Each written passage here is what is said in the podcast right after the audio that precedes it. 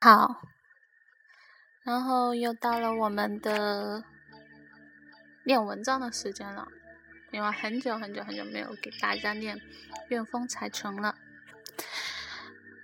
嗯，今天是投影仪下，混沌的光线，充满噪音的空间，光和影变换出的喜悲，沉甸甸的压抑在胸口。我们不断的放弃自己，丢盔弃甲，然后最终在别人的身上看见曾经熟悉的自我。那一刻，滚烫的眼泪忍不住涌出了眼眶。面具的力量在于让你不用扮演自己，持续不断的放映，是这个小小的空间。To 公民。终于还是不可避免的写到了你，可是我该如何来定义你呢？你没有表情的脸，其实是不是对人间的一种巨大失望和放弃呢？我们小学的时候一定会被老师提问：“你将来想做什么？你的理想是什么？”在那个时候会得到老师表扬的答案是：“我想做一个小学老师，我想做一个科学家。”我想做一个军人，我想做一个勤辛勤的农民伯伯。到了高中，我们开始要填报高考志愿的时候，这些曾经受到表扬的理想，一定会换来家长、同学、老师的疑惑眼神。他们希望听到的是：我要选择金融系，成为优秀的银行家；我要选择建筑系，成为优秀的建筑设计师；我要选择法律系，成为优秀的律师。我要选择牙科系，成为优秀的牙科医生；我要选择会计系，成为优秀的注册会计师。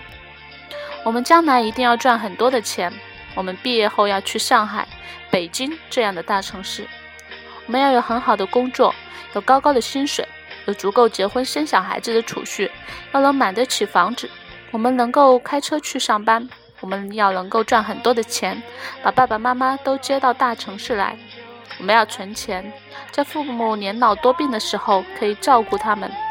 我们要有更多的钱，可以给自己的小孩子买好看的衣服和性能高的电脑，不要让他们去网吧上网。老师和孩子、同学和朋友都在为这样的理想而鼓掌，谁都没有点破。我们需要的是钱。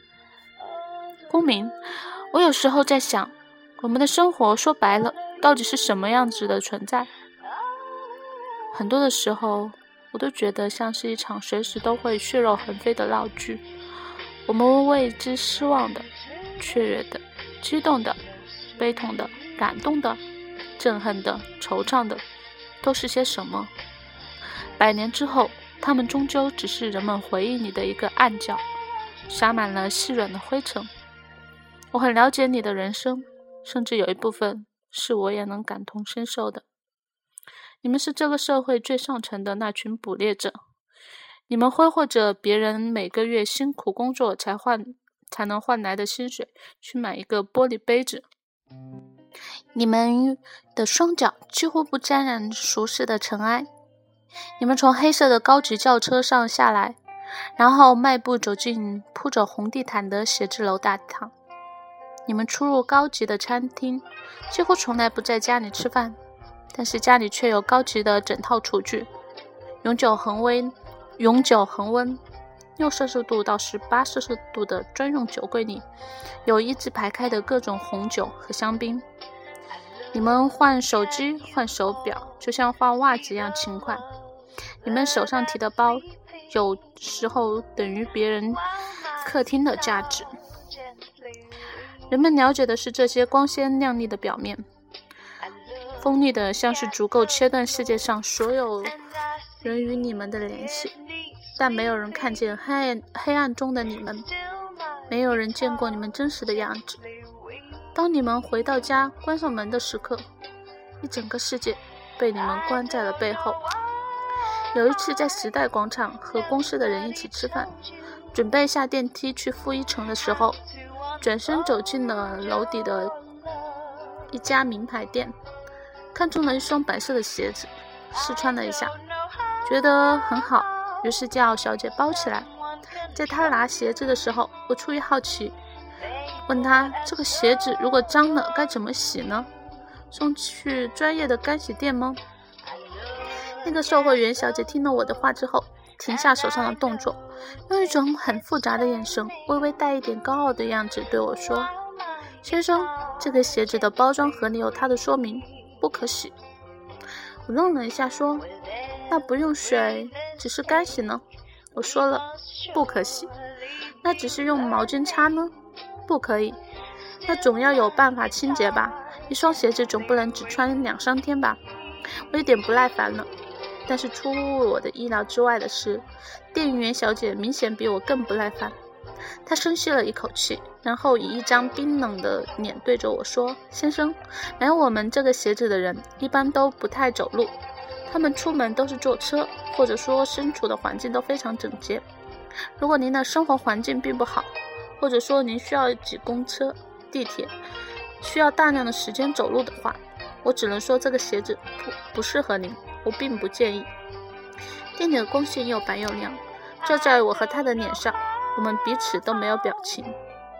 这个世界并不是公平的，你要学着去习惯它。世界上有一锄头下去就挖了钻石，也有人辛苦的开山挖矿，最后一声轰隆声，摊方的矿摊方的矿坑成了他们最后的坟墓。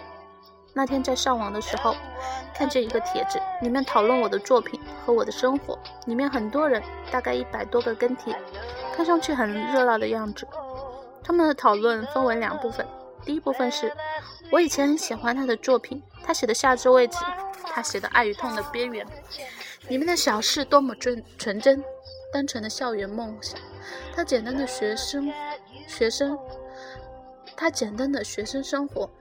他和朋友在校门口喝一块钱的西瓜冰。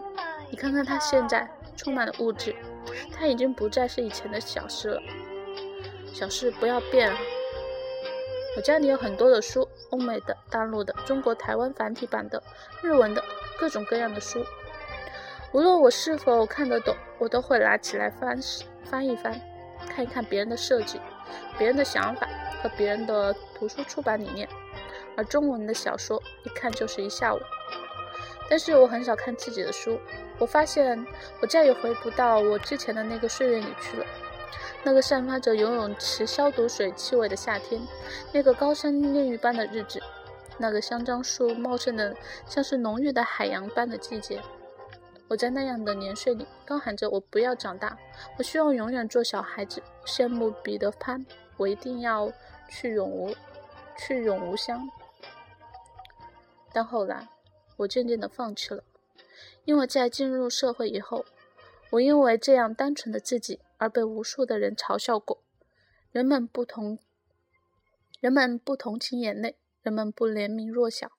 当你委屈的在网上倾诉自己痛苦，转瞬之间，你的文字被转贴到四面八方，无数的人用这些矫情和委屈的语话语作为攻击你的武器，像是自己亲手擦亮了匕首，然后双手奉上，让别人刺穿你的心脏。我也想要永远的躺在学校的草地上晒太阳。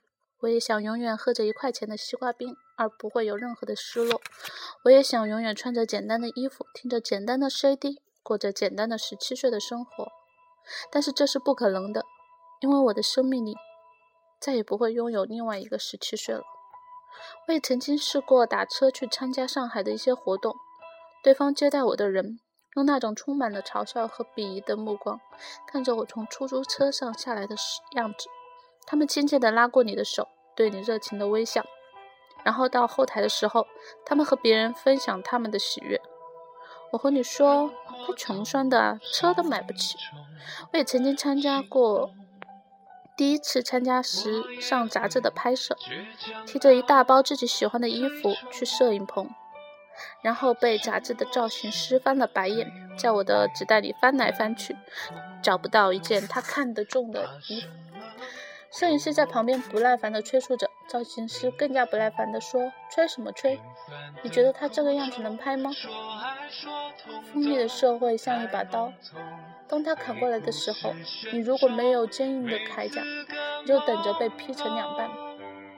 他们讨论的第二部分是，他的钱还不是我们买书给他的钱，他拽个屁啊！要是没有我们买他的书，饿死他，他能穿名牌吗？真是对他失望。小时候在银行工作的时候，因为多数给客户一百元，因为多数给客户一百元而被罚了赔偿，并且额外扣了一百块工资。在那个我妈妈月工资只有一百二十块的年代，妈妈流了两个晚上的眼泪。在我大概七岁的时候，爸爸买了他人生里第一件有牌子的衬衣，花了不小的一笔钱。但是爸爸笑得很开心，他站在镜子面前转来转去的看着镜子里气宇轩昂的自己。这些都是和钱有关系的，钱带来的开心和伤心。但是，当我们花钱看完一场电影，享受了愉快的一个半小时；当我们花钱买完了一张 CD，享受了一个充满音乐的下午；当我们在餐厅花钱吃了一顿美味的晚晚餐。当我们在商店买了一件漂亮的衣服，心情愉悦的时候，我们是不是会去对电影院、音像店、餐厅、商店的人说：“你们凭什么赚钱？要不是我们给你们钱，你们早就饿死了。”这是我看到第二部分的心情，好像他们在看我小说的时候，并没有享受愉快的阅读过程，似乎我的故事永远都没有给他们带来过感动和思考，似乎我并没有心情的写作。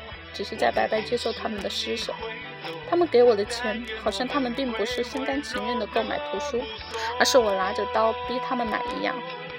我觉得自己像一个乞丐，因为只有乞丐才会听到别人对他说：“要不是我给你钱，你就饿死了。”在和妈妈的电话里，妈妈很气愤：“你不要理睬他们，你光明正大的赚钱，你不偷不抢，凭什么做其他行业的人赚钱就是天经地义？”而你辛苦的写书给他们看，编杂志给他们看，还要受他们的侮辱。我在电话里和妈妈说，这没有什么。挂掉电话之后，我洗了个澡，然后继续开始写《小时代》最后的结尾。这是我没有睡觉的连续第四十九个小时。出版社的截稿日悬在头顶，我喝了杯咖啡，看了看电脑右下角的时间，凌晨两点过十分。然后继续开始工作。如果从楼下的草坪望上来，可以看见我房间孤独的灯亮在一整栋漆黑的楼里，但是他们不会看见。他们这个时候正在享受甜美的睡眠和梦境。他们看见的只是你清早提着 LV 走到楼下，司机拉开车门，你坐进去的背影。他们嫉妒的眼光把你的后背灼穿的血肉模糊。要不是我们给他钱，他早就饿死了。他凭什么穿名牌？我明白你对这个世界巨大的失望，因为我也一样。嗯，这这一章就念完了。嗯，我不知道大家对，因为我可能读朗读这一块不太好，所以不知道大家怎么理解这一篇文章的。其实。到最后，嗯，我自己读其实有一点哽咽嘛，有一点伤心，因为其实是这样的，就当小诗说到别人来嘲笑他说他现在穿的名牌啊都是别人施舍给他的时候，我觉得真的很伤心。为什么总有那么一些人觉得别人的成功就是轻而易举？真的没有谁任何一个人的成功是轻而易举得到的，真的是那种吃不到葡萄说葡萄酸吗？嗯，我觉得只要有成功，他就付出了很多，